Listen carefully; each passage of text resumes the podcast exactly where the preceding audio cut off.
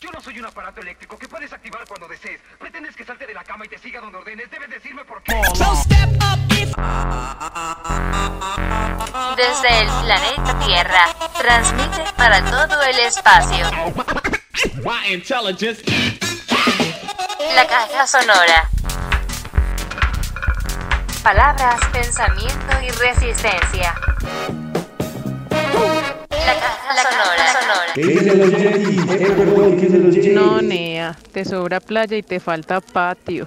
Está como peligrosita ese contacto que envía esas cosas, ¿o qué? Hablamos porque por acá hay mucho gamín y me roban el celular. Me tengo que matar con los pirobos. Oye, qué pues caja. Oiga, qué situación tan hijueputamente dura. Me iba a ahorcar y se me reventó el papel higiénico con el que me amarré. Parce, por ahí me, me. Hablando con un parcerito que es muy, muy cabecita en esta cuestión de, de las monedas y manisto. Si me entiendes, sabe un poco de cositas de eso. Entonces le voy a preparar un, un, un reportajito ahí para que hablemos de que eso creo que llaman humanística. Yo no sé, una chimba toda loca con la que el man parza. Todo bien. Eso siempre será bienvenido por acá, duende. Invite a su amigo para hablar de numismática en la caja sonora. Retransmitimos las conversaciones, los sonidos, las voces, los pensamientos de quien lo quiera hacer. Muy bien. Esta caja sonora es un especial de voces, sonidos de mujeres, la voz femenina en la existencia, en la vida, en el mundo sonoro, en la radio, en el podcast y en la ciencia. Para empezar, traemos esta referencia que nos descubre el maravilloso podcast de Jorge Carrión Ecos, las cantadoras inuit, de un género que es muy local de las culturas inuit en las estepas de Canadá. Es un canto gutural que se realiza a dúo, en este caso son dos hermanas quienes explican de qué van sus vocalizaciones, de qué van esos sonidos que imitan sonidos de la naturaleza, del reino animal, de la zoología que habita esas estepas en Canadá. Recordemos que la gente inuit fue documentada en un clásico del cine etnográfico que se llama Nanook del Norte, Nanook el Esquimal, dirigida por Robert Flaherty. Desde principios del siglo XX, Flaherty dejó sembrada la semilla entre la gente inuit para la realización audiovisual, para la realización cinematográfica y hoy se encuentran colectivos de realización cinematográfica que desde la onda de Flaherty han continuado ese legado. Así que los inuit no fueron solamente famosos por ser el primer grupo documentado en un largometraje del cine etnográfico, sino de haber continuado una tradición de comunicaciones de un grupo tradicional. Escuchemos a dos hermanas inuit explicando de qué va los sonidos guturales. Y como este podcast entonces es un especial de las voces de las mujeres, eh, invitamos a nuestras asesoras en podcasting, las amigas del otro podcast de ciencia, Elisa y Elizabeth, quienes nos van a regalar su posición sobre el porqué de la importancia de la presencia de la voz de la mujer, de la voz femenina en cualquier realización y en especial en el mundo de la ciencia. Así que sintonicen la caja sonora, no se pierdan esta entrega porque después viene otra invitada que va a ampliar, se va a explayar sobre el sagrado femenino. Cali Sonjo, una vieja amiga de la caja sonora a quien le adeudábamos el espacio. Escuchen esto. Ulasakut, good afternoon, everybody. I'm very honored to have come and uh, to come and share some Inuit throat singing. I see some faces I know, and um, Dr. Horn, actually, uh, she was the one who assisted my birth for my little one. So I'm very like.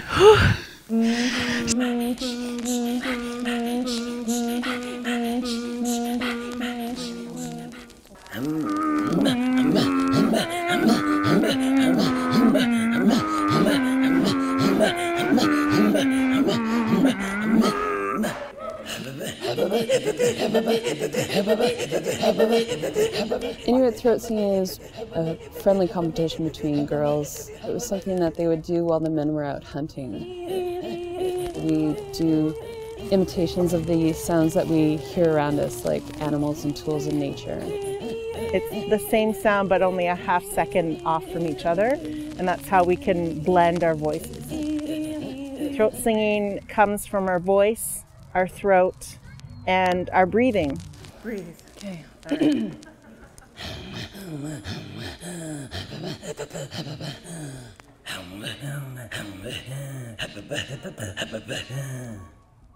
I really enjoy throat singing. It is part of the culture that we're from, Inuit culture.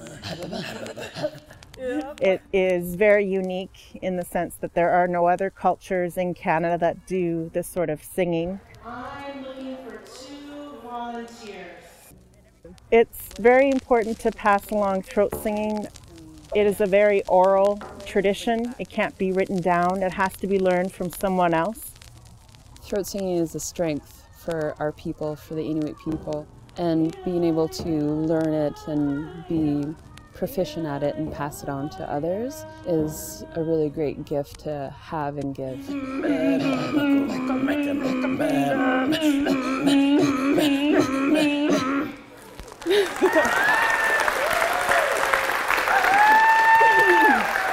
Thank you. That's it, eh?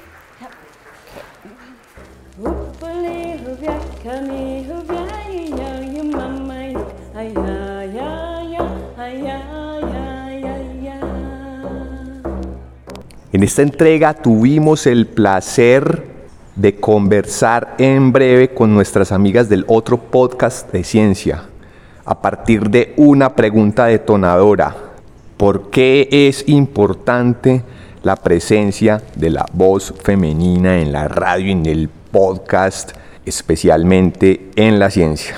Y nos responde Elizabeth en nombre de todo el otro podcast de ciencia y de Elisa, quienes sean las creadoras, las directoras y las productoras de ese podcast de divulgación que se llama Otro Podcast de Ciencia. Recomendado, lo buscan en YouTube, en Instagram y en Spotify. Otro podcast de ciencia, divulgación científica de mujeres para la gran audiencia. Elizabeth, bienvenida y ahí te dejamos nuestra pregunta. ¿Por qué es importante la presencia de la voz femenina? Debo confesar me genera algo de molestia, o más bien me cuestiona un poco el hecho de que aún nos preguntemos por la importancia de la mujer en X o Y campo, porque la voz femenina es importante en cualquier espacio. Tenemos mucho que aportar desde nuestras capacidades y desde nuestros conocimientos y en este momento de la historia esto es cada vez más claro. Sin embargo, las mujeres hemos sido relegadas y el punto es que lo seguimos siendo. Y a pesar de que la brecha de género ha disminuido un montón, aún hoy hay una brecha y pues cuando esa brecha de género desaparezca, deje de existir, es cuando vamos a dejar de hacernos estas preguntas, pero pues eso no ha pasado, así que hay que seguir preguntándonos por este tipo de cosas y seguir hablando de estos temas. Por eso, para nosotras es muy importante nuestra voz en la divulgación científica, más allá de que es nuestro campo de estudio, que es lo que nos apasiona y que desde ahí con nuestros conocimientos y nuestra voz podemos aportar, sino precisamente por la historia de la mujer en la ciencia, donde al igual que en otros ámbitos, en otros campos, en otros espacios, muchas mujeres fueron y posiblemente siguen siendo invisibilizadas. Entonces, digamos que tener la voz de nosotras o de cualquier mujer puede servir para resaltar que no debería importar quién está hablando de ciencia y que nosotras también tenemos mucho que aportar, como hemos ido entendiendo a medida que conocemos todo lo que las mujeres hacen y han hecho, a pesar de que en su momento no se le diera la importancia, incluso se negara su aporte. Y creo que eh, tienes razón, como decías en otro podcast de ciencia, si hay una tonalidad muy fuerte que busca resarcir la presencia femenina en la ciencia y es bueno que se note. Incluso nosotras tenemos una serie de videos de personajes científicos donde hablamos de personas que han hecho historia en la ciencia y la mayoría de estos son de mujeres que fueron relegadas. Entonces, sí, para nosotros no solamente es importante, sino que nos emociona poder resaltar y darle valor a, valor a lo que estas mujeres han hecho y hacen. Y así entender que cuando las mujeres tenemos oportunidades y se nos abren puertas, también podemos aportar muchísimo en la ciencia y en cualquier campo. Además, hacerlo como un homenaje y agradecimiento por todas esas mujeres que no podían hacerlo y aprovechar esa oportunidad que tenemos en la actualidad de hacer ciencia y de hablar de ciencia y no olvidar a esas mujeres y sus luchas para pues que nosotros tuviéramos estos espacios y a su vez nosotras ir abriendo espacios y haciendo que de alguna manera esa brecha de género siga disminuyendo.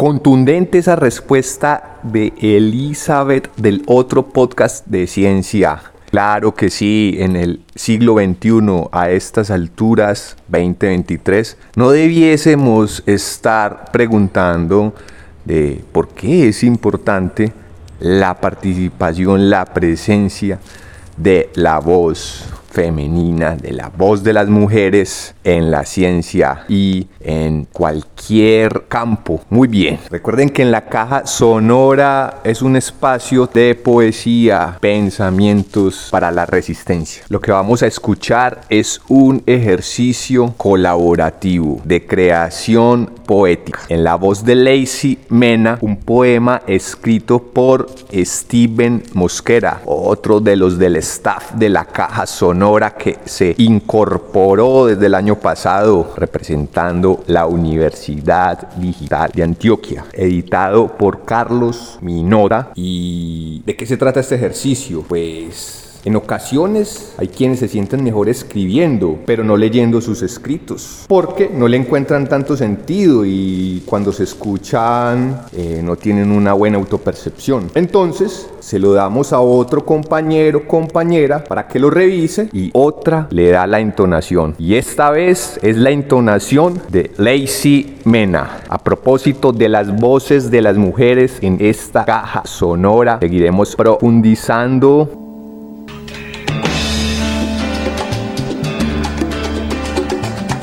Ahora, en la caja sonora, profundos pensamientos de poetas, musas y filósofos.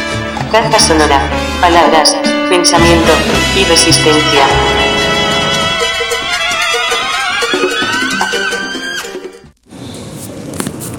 Me acuerdo, me acuerdo del beso, el que nunca te di. Me acuerdo de esa fabulosa fiesta. No asistí. Me acuerdo de las hermosas palabras que te quise decir. En ese momento, a ti, en ese hermoso lugar, en esos segundos, y no dije. Me acuerdo de la propuesta indecente que tanto me hubiese gustado hacerte, y no hice. Me acuerdo del te quiero que boca escondió, y mis labios aprisionaron. Ese te quiero que jamás de mí brotó. He hecho de mi existencia un espléndido lienzo, un lienzo jamás pintado, con unos pinceles que ninguna vez usé. Soy la pintura nunca derramada en el pincel. En síntesis, soy la apoteosis de lo no manifiesto. Soy el yo otro oculto en las cenizas del irreal.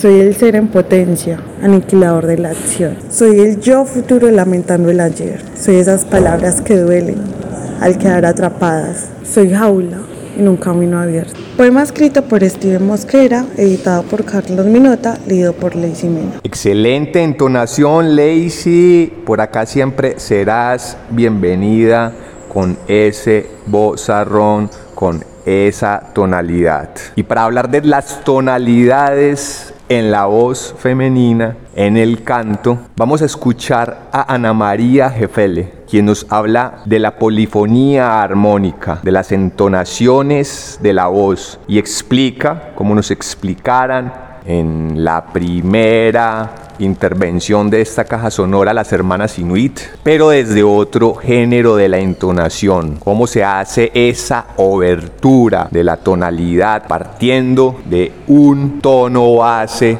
de un tono núcleo para quienes escuchan el inglés, eh, una pequeña masterclass con Ana María Jefele, porque la caja sonora son palabras, pensamientos y muchísimos sonidos. Es toda una experiencia sonora. Escuchemos esto, Ana María Jefele.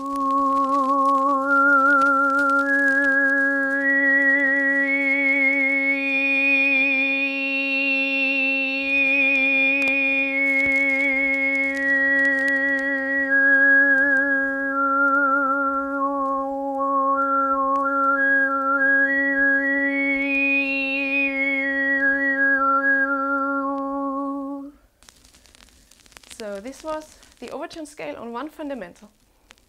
I can also choose an overtone and move the fundamental.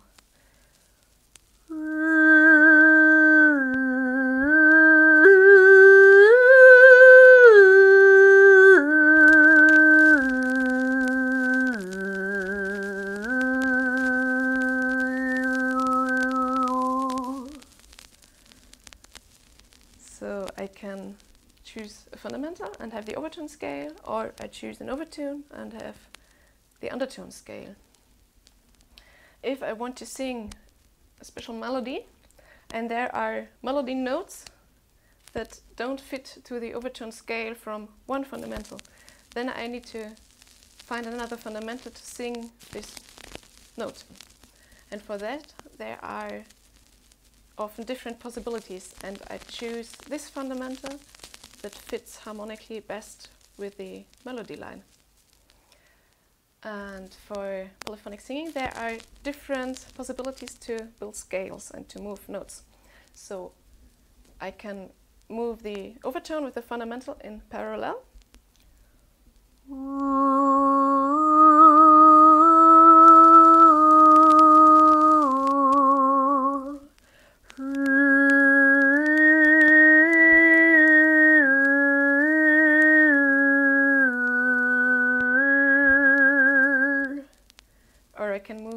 Fundamental in steps.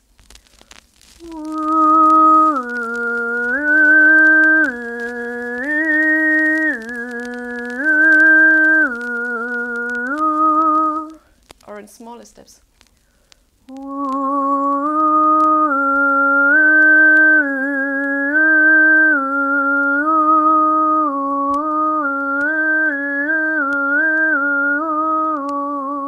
Or even smaller.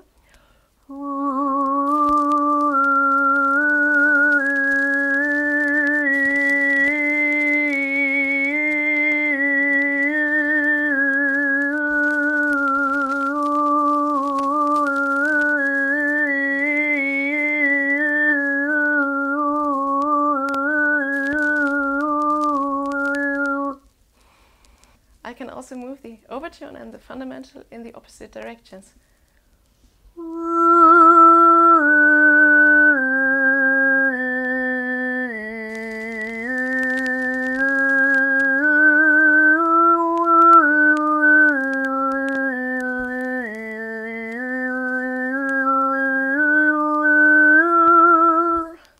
And that scale also works in major.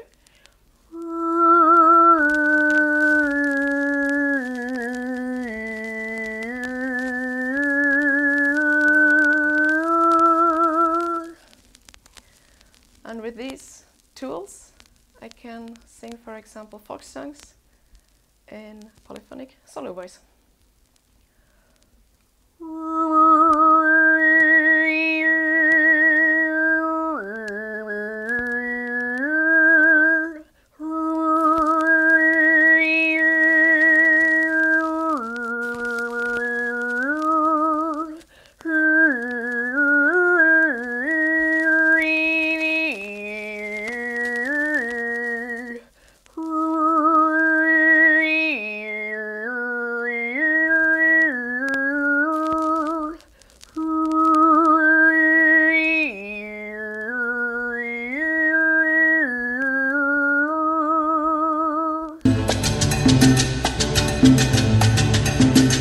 Desde el planeta Tierra.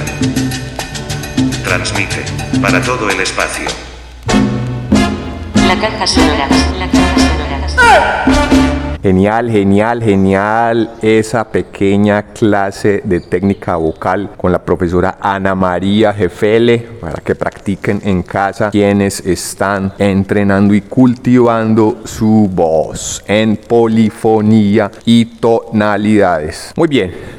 Como les dije en el principio de esta caja sonora, le adeudábamos el canal y el espacio a nuestra amiga en psicoorientación Cali Sonja. A Cali Sonja desde el año pasado, aproximadamente en el mes de julio del 2022, le habíamos hecho una pregunta. Es que queríamos hacer un, un especial de mujeres, de la voz femenina, de la entonación, de la presencia de la mujer en ciencia, en poesía y en otros ámbitos, pero las colaboraciones tardaron, tardaron, tardaron y no fue posible hacer ese podcast especial, ese bonus especial de mujeres y estos audios, tanto el de otro podcast de ciencia de Elizabeth como el de Cali Sonja, estaban en la nevera, como le decimos con nuestro profe, que tenemos en el refrigerador, que tenemos por allá y no nos gusta hacer promesas y no cumplirlas, porque cuando se genera una conversación se emite una longitud de onda, una intencionalidad que queda resonando en el universo, en el gran espacio sonoro. Y a Cali Sonja, en ese momento, le preguntamos por el sagrado femenino, con la orientación de que reflexionara, freestyle, estilo libre, que se explayara en una reflexión personal, intimista. Ella es Cali Sonja, Cali Sonja, bienvenida a este espacio de la caja sonora a hablar del sagrado femenino. ¿Y qué es el sagrado femenino? Escuchemos esto. Hola Leo. bueno, por fin se nos dio. Eh, te voy a contar un poquito. El eterno femenino suena bonito también, pero yo en mis búsquedas personales llegué fue al sagrado femenino. Bueno, el sagrado femenino, ¿qué es esa cosa tan rara, sí o qué? Y es algo sencillo, pero poderoso también. Y es permitirse reconocer en uno mismo eh, el lado femenino de Dios, ¿sí? Permitirse reconocer en uno la divinidad, eh, el propio poder que uno tiene como mujer o una tiene como mujer. Y es una búsqueda también, es un camino hacia uno mismo. Y el sagrado femenino te va a llevar al divino masculino o al sagrado masculino también. Y es darte cuenta que son las energías de Dios, es, energía, es Dios eh, en uno mismo.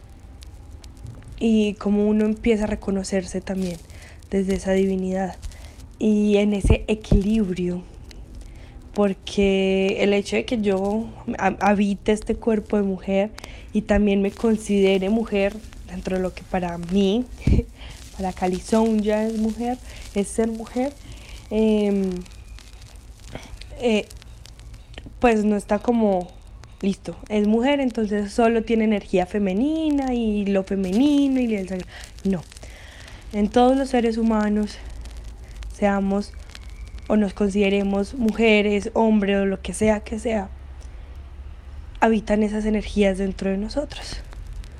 Y, mm, es muy bonito porque en ellas hay cualidades, ¿sí? Eh, como el sostener y el nutrir. Sostener es muy del masculino y el nutrir es muy del femenino. Y la aportación de la belleza, pero también la forma de abrir caminos y es un trabajo en equipo de estas dos energías. Eh, hay algo en, la geometría sagrada. Eh, hay, hay, una figura en, la geometría sagrada que se llama Vésica Piscis. Y eh, básicamente habla de esto, la esencia de esa geometría eh, y te voy a explicar más o menos eh, cómo es para que tengas una idea de ella. Es muy bonita y me parece muy bonito lo que, el significado que, que yo le doy a esta figura. Tremendo oráculo Kali Sonja. Y esto me provoca escuchar una canción medicina, Lunita de Danit. Escuchemos esto. Otra teletransportación sonora, aquí en la caja sonora.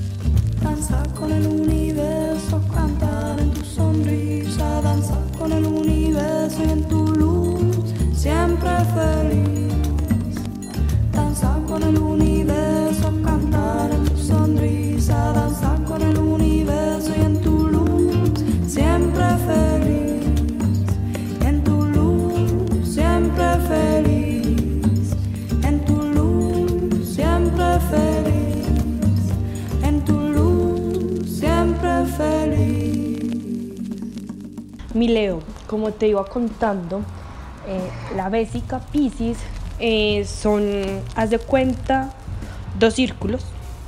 Tienen la misma medida, mismo diámetro, bueno, el radio, y se intersecan en el centro. Mm, haz de cuenta un diagrama de Venn. ¿Sí? Bésica Piscis significa vejiga de pez. Bueno, igual ahí hay más chorro y más cuento en cuanto a la geometría sagrada, pero por ahí no nos vamos a ir. Imagínate este diagrama de Venn o, estos dos círculos. Eh, claro, el centro se parece como... ¿Has visto el símbolo del de, el pez? Y que en el centro dice Jesús. El centro de esta figura se parece a eso, más o menos. Eh, imagínate la, esa figura, esos dos círculos, dentro de un círculo grande. Esta, este símbolo, esta figura geométrica, ¿qué nos quiere decir para este ejemplo de lo sagrado femenino y, lo masculino?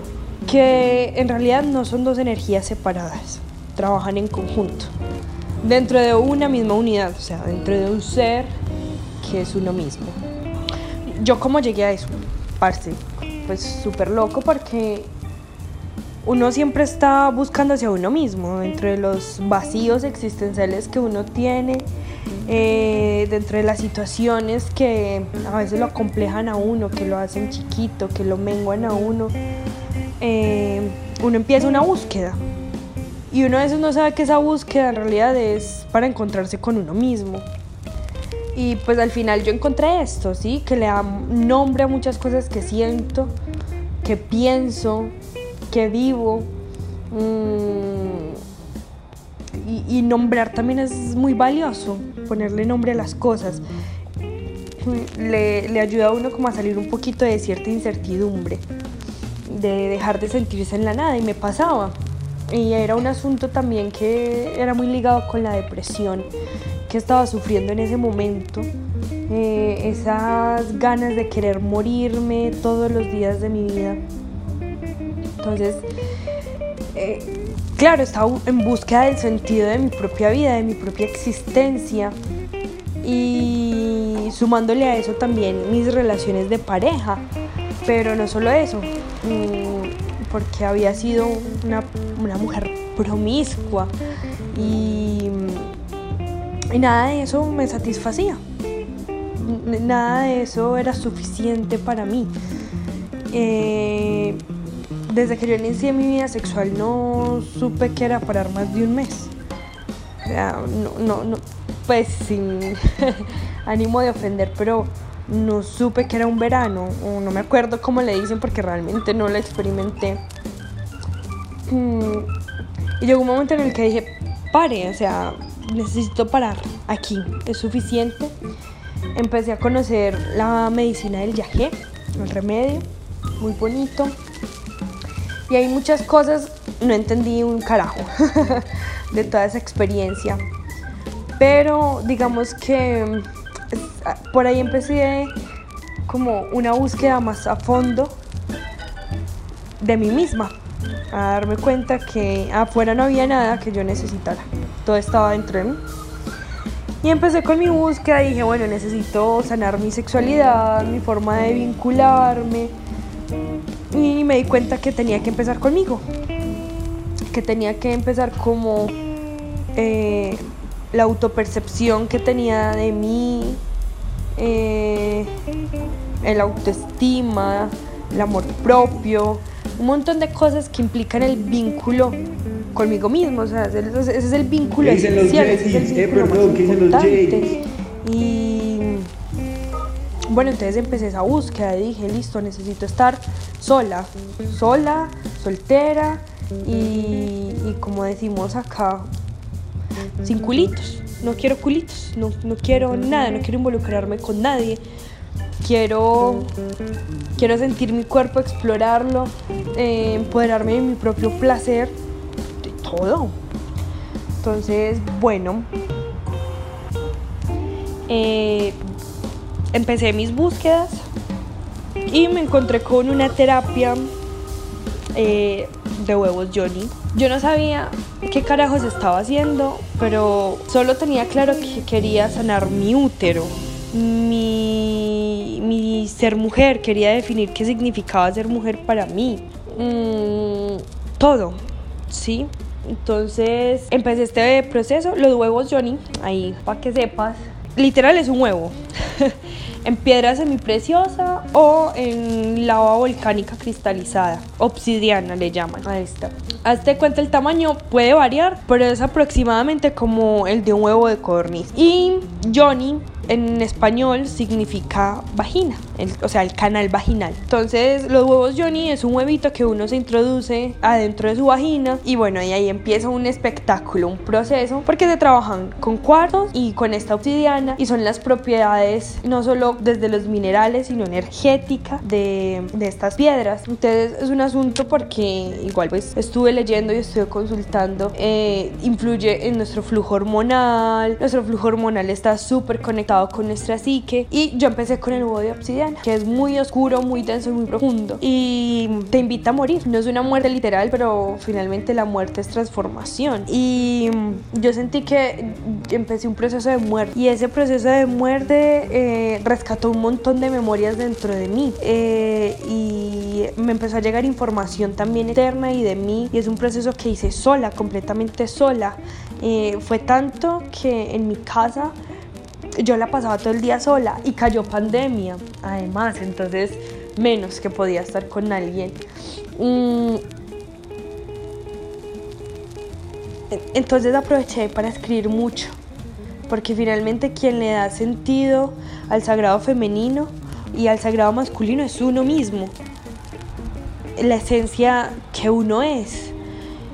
Nadie más. Eh, toda mi práctica de yoga me he dado cuenta que uno tiene que experimentarlo todo. Desde, desde que uno medita, uno tiene que, que ser un observador de sí mismo, un buen observador de sí mismo, y eso pasó. Y pues uno se encuentra cositas muy esotéricas, muy brujísticas, y empieza a hacer ritualitos y a hacer cosas que al final lo llevan también al cuidado personal. Y, me di cuenta que tenía una forma de vincularme muy dependiente de las personas, mm, que necesito mucho de otras personas, que habían muchas quejas y muchos reclamos que tenía hacia mis padres. Entonces, claro, uno dice, mi femenino y mi masculino están desequilibrados.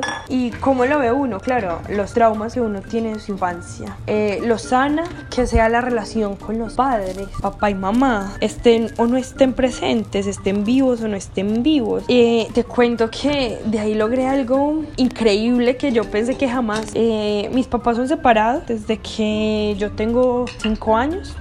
Ahora tengo 24 con un pie en los 25 el próximo mes. Eh, bueno, ahí cuadramos y celebramos también mi cumpleaños, genial. Bueno, igual. eh, retomo aquí mm, con mi madre. eh, bueno, mis papás se habían separado. Esa separación para mí fue muy dolorosa y nunca me había tomado el tiempo de procesar ese dolor. O sea, muchas emociones simplemente ¿Qué, estaban perdón? ¿Qué ahí como Yetis? cristalizadas, como si fueran pinas enterradas en mi corazón. Y yo, con rabia, con dolor, con ese sufrimiento, eh, estoy actuando y estoy viviendo de muchas maneras, mm, tratando de evitar ese dolor sin confrontarlo, sin llegar a decir, no, es que tengo que quitarme esta espina y sanar. No. Entonces, claro, eh, llegué a esa conclusión que necesitaba sanar esa relación con mis papás, que me sentía furiosa con ellos, con los dos, que había hiperidealizado a mi papá, eh, o sea, un amor ciego por mi papá, por esa ausencia. eh, y porque había algo muy interesante en esa relación con mi padre y es que nos veíamos muy poco, muy, muy, muy poco. Y las veces, las pocas veces que nos veíamos, eh, todo era intenso. Era un sobreestímulo impresionante. Entonces mi forma de vincularme también con, con mis amigos, no solo a, a modo de pareja, incluso conmigo misma era así. Un abandono increíble y pocos momentos de lucidez conmigo misma, muy intensos y, y todo, pero no había una constancia. Con mamá era lo contrario, había un rechazo total a mi mamá, eh, porque además pues cuando yo era niña me pegaban. Eh, y eso también me hizo sentir mucha rabia con ella, porque yo nunca sentí que fuera justo un, un golpe, una paliza, y nunca entendía por qué me estaban pegando y sentía que entonces todo lo hacía malo. Yo, yo crecí sintiendo asco por mi mamá y uno cuando empieza a sanar la relación con ellos uno dice, de uno, ¿por qué siente asco por su mamá? Y yo no era capaz de darle un abrazo, no era capaz, me costaba muchísimo. Y dentro de ese proceso, claro, empezaron a salir un montón de, de recuerdos dolorosos y, y mi mamá y entonces, claro, a partir de esos recuerdos dolorosos, yo siempre le estaba haciendo un reproche a mi mamá. Y en ese proceso que yo estaba haciendo, en ese momento con el, el huevo de obsidiana que, que me llevó a encontrarme con ese espejo, a pesar de que yo pasaba todo el día sola en la casa, o en la mañana o en la tarde noche, siempre me iba a encontrar a mi mamá. Y en los momentos que ella llegaba, mi paz se iba, se acababa. Y, empezaba yo a tener una conversación con ella y terminaba en un reproche, siempre reprochándole algo. Y un día fue tanto el reproche que ella explotó y me dijo, no, tú no tienes recuerdos lindos de mí, tú no tienes recuerdos lindos conmigo. Y eso me quebró el corazón. Y me di cuenta que tenía que aceptar esa memoria del dolor, pero también permitirme que yo viví cosas grandes, hermosas y maravillosas con mi mamá. Y ahí estaba una clave de- del femenino, porque es mi mamá ha sido una gran nutridora y no solo en el sentido de cocinar, sino de dar el consejo y de su palabra, que a pesar de lo testaruda que he sido en mi vida, me acuerdo de lo que mi mamá me dice y a veces le tomo el consejo y me va bien. Y las otras veces que no, al final tengo que darle la razón. Y, y está eso, es también una sabiduría de vivirse, de, de experimentarse como mujer, de haber tenido un camino.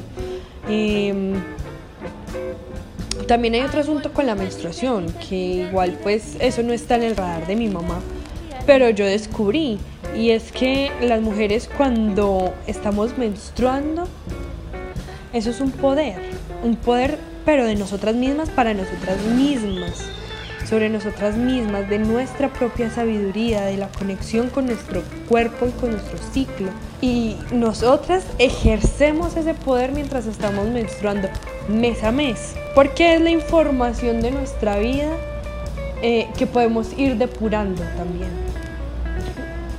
Y al final, en la, en la menopausia, nosotras nos convertimos en ese poder. Y yo empecé a ver a mi mamá en esa ecuación, eh, en una mujer que se había convertido en ese poder de toda su memoria y de la memoria ancestral de nuestro linaje, de todas las mujeres y también los hombres, de, mi familia, mis ancestros. Y esa sabiduría estaba ahí. Y, y bueno, sí, eh, yo procesaba todo al mismo tiempo, esa quebrada de corazón con lo que ella me dijo y me abrí a otras memorias. Así, eso fue, marica, yo quedé en shock y empecé a sentir vergüenza conmigo y, y hacia mi mamá y era como, parce, es cierto, o sea, toda mi vida me he enfocado en lo malo y lo único que he sabido hacer es alimentar esto y esto no me nutre. Y ahí hay un principio femenino muy bonito y es el nutrir, el alimentar, el descansar, el cuidar. Sí, obviamente también hay otras cosas como administrar, pero distorsionado eso se puede volver en control y posesión. Que ahí va otro, yo fui una niña sobreprotegida y eso a mí también me, me dejó mucha rabia porque yo sentía que no podía hacer nada por mi propia cuenta. Y ahí también hay un principio del masculino, de es tener tú la capacidad de valerte también por ti mismo. No significa que no vas a recibir ayuda de nadie, pero de reconocer tu sol, de reconocer tus habilidades, tus capacidades y poder desarrollarlas, ¿sí? Y, ahí, y ahí mi masculino estaba distorsionado y eso lo pude ver en la relación con mi mamá que era una relación que además era castrante, pero no conmigo, sino con el, con el lado de mi papá. Porque costaba mucho un acercamiento, porque fue una relación entre ellos muy tóxica y uno terminó ahí metido. Pues ya que de putas, ¿no? Ya entrados en gastos, venga, eche el trauma para acá y, y pues nada, cuando uno llega a esta empieza a sanar todas esas maricadas, pero ahí está, ahí estaba todo eso mostrándose y, y el sagrado femenino y el sagrado masculino son cosas sencillas y, y, y están en sinergia todo el tiempo y a veces actúan al mismo tiempo esas dos energías, pero a veces es más la energía masculina que la femenina o viceversa y está súper bien. Cuando uno danza, cuando hace un deporte, creo que ahí se puede uno dar cuenta de, de cuál es la energía que uno está permitiendo fluir, ¿sí? ¿Cuál es la energía que fluye a través de uno? Cuando yo practicaba rugby, parce, solo era fuerza y concentración. Y eso es mucha energía masculina, concentrarse y, y ir hacia una sola dirección, ir en una línea.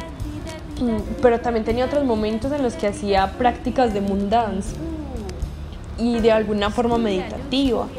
Y ahí también estaba mi sensualidad. Eh, y, pero no solo la sensualidad, sino la belleza.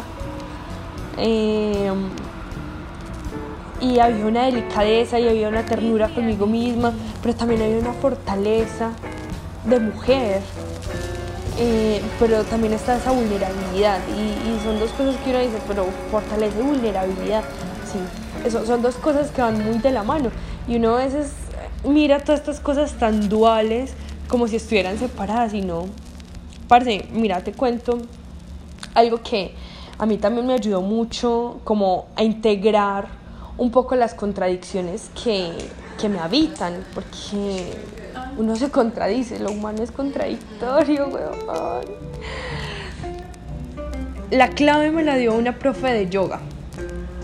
Estábamos en una clase de yoga, la profe Anandamai, y, y nos dice, y esto para mí empieza a tener mucho sentido, y es que quien ama profundamente la vida, ama profundamente la muerte. Y aquí para ti, para que te lo pienses y quienes nos están escuchando lo piensen y se tomen un momento para pensarlo y hagan una pausa acá. ¿Qué es lo primero que hace un ser humano cuando nace? ¿Qué es lo primero que hace? Pues me imagino que otros seres vivos también lo hacen, obviamente. Pero vamos a poner el ejemplo de los seres humanos. ¿Qué hacemos cuando, cuando nacemos? Inhalamos. ¿Sí? Ahí disculparán los mocos, pero lo primero que hacemos es tomar aire. Nos llenamos los pulmones de aire y lloramos, gritamos. Y es nuestra forma de decir estamos vivos. ¿Y qué es lo último que hace el ser humano antes de morir? Sí, exhala. Deja salir su último aliento, vacía sus pulmones. Y luego hay silencio. ¿Y todos los días qué hacemos nosotros? Inhalamos, exhalamos, inhalamos, exhalamos. Todo el tiempo automáticamente sin darnos cuenta estamos muriendo y viviendo, muriendo y viviendo.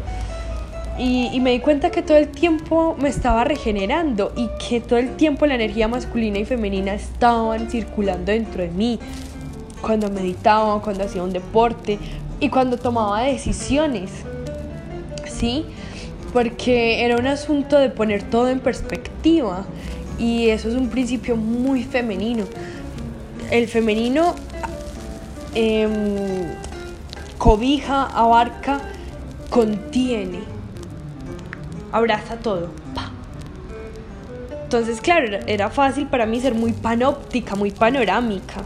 Y era como, listo, tengo que tomar una decisión, eh, no sé, para cambiar de trabajo, cualquier cosa. Entonces, esa energía femenina me apoyaba en ella para ver todas las opciones, todos los pros y los contras y analizar eso y, administrar y organizar esa información. Ya con esa información organizada desde el masculino, hay una dirección, porque entonces ya se observa qué es lo mejor. Y teniendo lo mejor sobre la mesa, uno toma entonces la decisión. Y tomada la decisión, el masculino es, me voy derecho como una flecha para allá. Y es un constante trabajo en equipo. Y uno mismo se va dando cuenta, ¿sí? Uno tiene que activar su propia intuición, porque la intuición es el canal de comunicación con uno mismo, con su divinidad. Y luego con la divinidad que habita en todos los seres. Entonces, fue así y es así como yo vivo el sagrado femenino y el sagrado masculino. Y todavía lo estoy descubriendo. Y muchas puertas se abren cuando uno se atreve como a experimentar también, a permitir que esto eh, traspase la piel. Y ahora tengo una relación de pareja. Mm, llevamos ocho meses increíbles, muy locos. Eh, mi sexualidad se transformó un montón porque aprendí a verme como una mujer sagrada y la persona con la que estoy para mí es sagrada. Y ya no siento que me masturbo con el pene de un hombre, satisfaciendo y, buscando calmar necesidades sexuales. No, siento que comparto con alguien y que podemos crear, no bebés en este momento, pero podemos crear para nosotros lo que soñamos en, en, pareja e individualmente y nos apoyamos. Y se transformó totalmente mi, mi forma de estar y de ser con alguien eh, y el significado de la sexualidad para mí. Entendí que la sexualidad empieza por la palabra. Y, y después te puedo explicar un poco eso, por qué empieza por la palabra, pero es loquísimo. Entonces, ese, ese descubrir y ese despertarme a mi sagrado femenino y a mi sagrado masculino eh, me abrió muchas otras puertas del conocimiento de mí mismo y una sabiduría de mí misma y una sabiduría que habita en todos nosotros y despertó todas las memorias de mi útero. Eh, tenemos tres memorias uterinas, eh, que es la memoria de nuestra propia vida, eh, hablando de las otras vidas en una síntesis de esta vida, o sea, solo hay una vida, aunque parecieran muchas. Y está la historia de nuestro árbol genealógico, no solo de las mujeres, de nuestro árbol genealógico, también de los hombres y de toda la energía que hay dentro de ese árbol genealógico. Y finalmente, dentro de las memorias uterinas está la memoria de la humanidad. Entonces ahí uno dice, marica, yo como mujer, como mujer sagrada, también tengo un rol, tengo una responsabilidad primero conmigo misma, también con mi familia y ahí también hay que tener unos límites claros establecidos incluso con la misma familia. Pero también tengo un rol, tengo un lugar, tengo un papel en la sociedad y quién soy yo aporta o destruye, ¿sí? Eh, las dinámicas sociales. Y yo sola como individuo no lo puedo todo, pero yo me uno con un grupo y doy ideas y y claro, y todo eso se expande porque es una red y, y, uno empieza a acceder a esas memorias. Y luego uno dice, parce, no, marica, necesito sabiduría para saber qué hacer con toda esta información. Y todo, todo, ¿sabes? Todo va llegando. Y empieza uno a confiar en uno mismo y a verse a uno mismo de una manera distinta. Y a ver y a respetar a los demás seres de otra manera igual, es un constante aprendizaje. Ya no está todo hecho porque yo sigo aprendiendo, sigo descubriendo, sigo cayendo en cosas, pero es que es viviendo que se vive, es viviendo que se aprende. Y bueno, ahí vamos. Gracias, Leo, por esta invitación, por lo mucho que me encanta hablar español y mierda, por lo mucho que me gusta hablar también de estos procesos. Eh, a alguien le ha de servir y eso es muy valioso también. Entonces, gracias por el espacio. Mm, me, me, encantó. Esto también me afianza a mí misma muchas cosas de mi proceso. Hay mucho por hablar, mucho por decir, eh, pero espero que se pueda hacer en próximos episodios. Será un placer para mí. Así que un beso y un abrazo gigante para todos los que nos están escuchando. Chao, chao.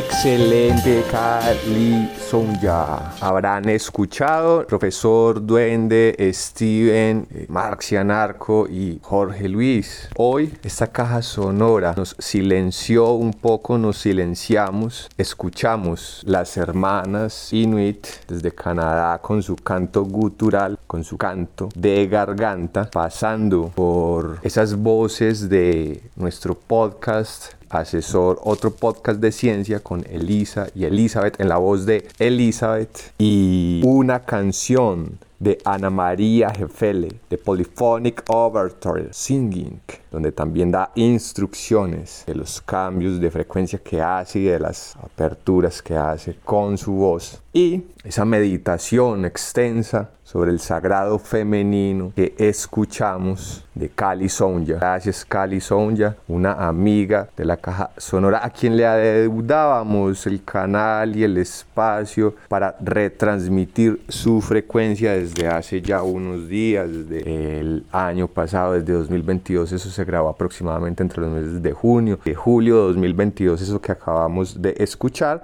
Y toda esa locución de Cali Sonja estuvo musicalizada en el fondo por Dida Pellet, Amazing Shade of Blue, Folsom Prison Blues, at the Dining, Ro- Dining Room Tel Aviv, London Blues, Curry Sunset Paris. Y habíamos escuchado también de esa cantora medicina que es Danit Lunita. Los dejamos en compañía de más frecuencias sonoras.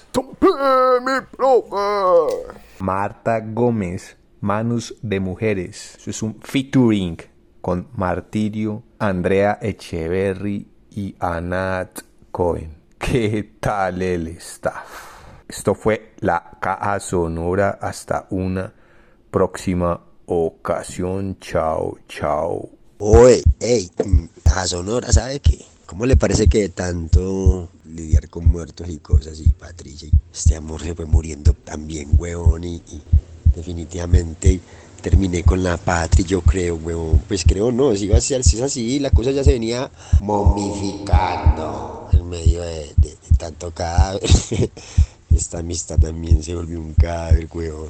Y entonces decidimos más bien dejar eso ya hagan necrosia y entierren parce si lo reclaman bien y si no, pa' la fosa, marica. Todo bien. Pero esto es parte de- de- del ciclo, del crecimiento, de, los golpes que da esto. O no sé, o hacer las cosas bien o no hacerlas bien. Igual siempre mentalizado y nos mentalizamos que éramos muy buenos amigos, entonces no, no hay como un duelo así para hacer y que no, antes que chingo unas bolas.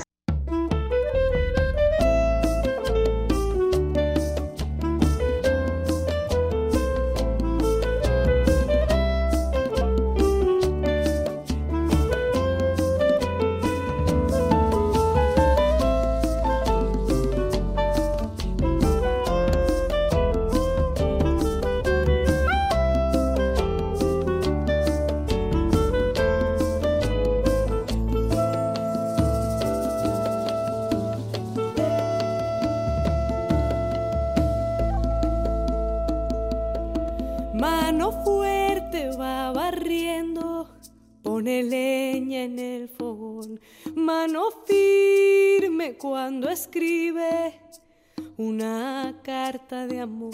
Manos que tejen haciendo nudos, manos que rezan, manos que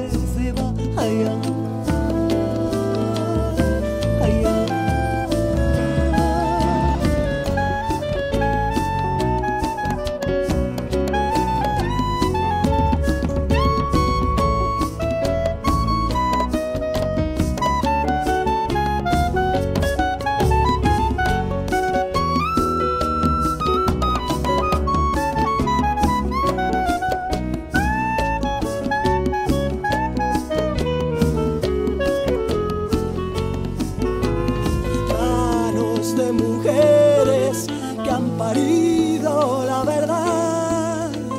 Manos de colores aplaudiendo algún cantar.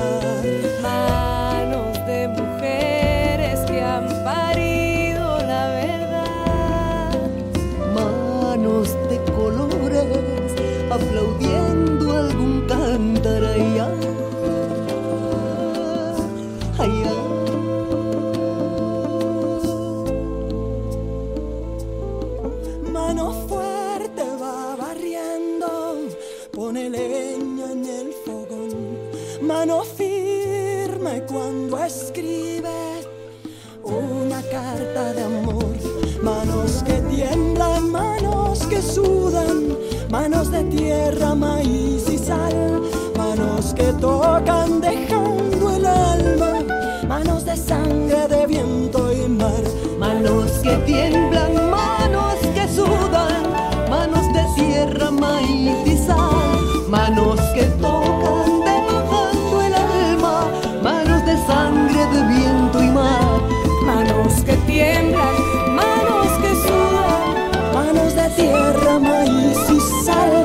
los que todos